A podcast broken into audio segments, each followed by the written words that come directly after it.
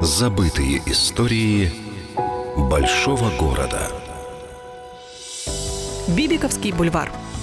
Встретимся на Бибиковском бульваре, говорили киевляне еще 150 лет назад. Одним из любимых мест для прогулок он остается и сегодня, только знаем мы его под именем бульвар Тараса Шевченко.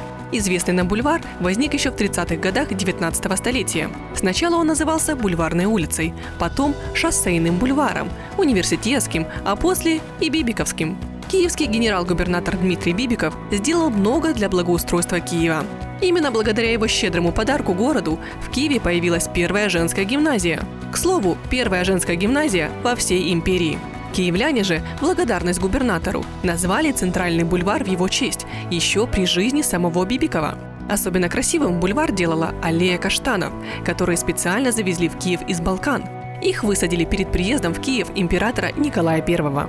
Тогда, за сутки до визита императора, в Киев прибыл гонец, чтобы проверить готовность города. Гонец был шокирован увиденным, ведь царь не любил каштанов. Так всего за одну ночь их всех вырвали и высадили молодые стройные тополя.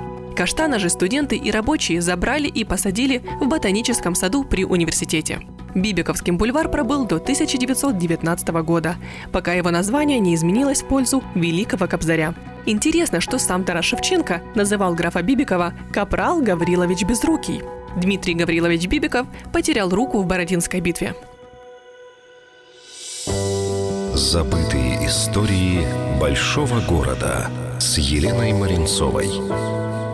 Полная версия по воскресеньям в час дня на радио «Вести».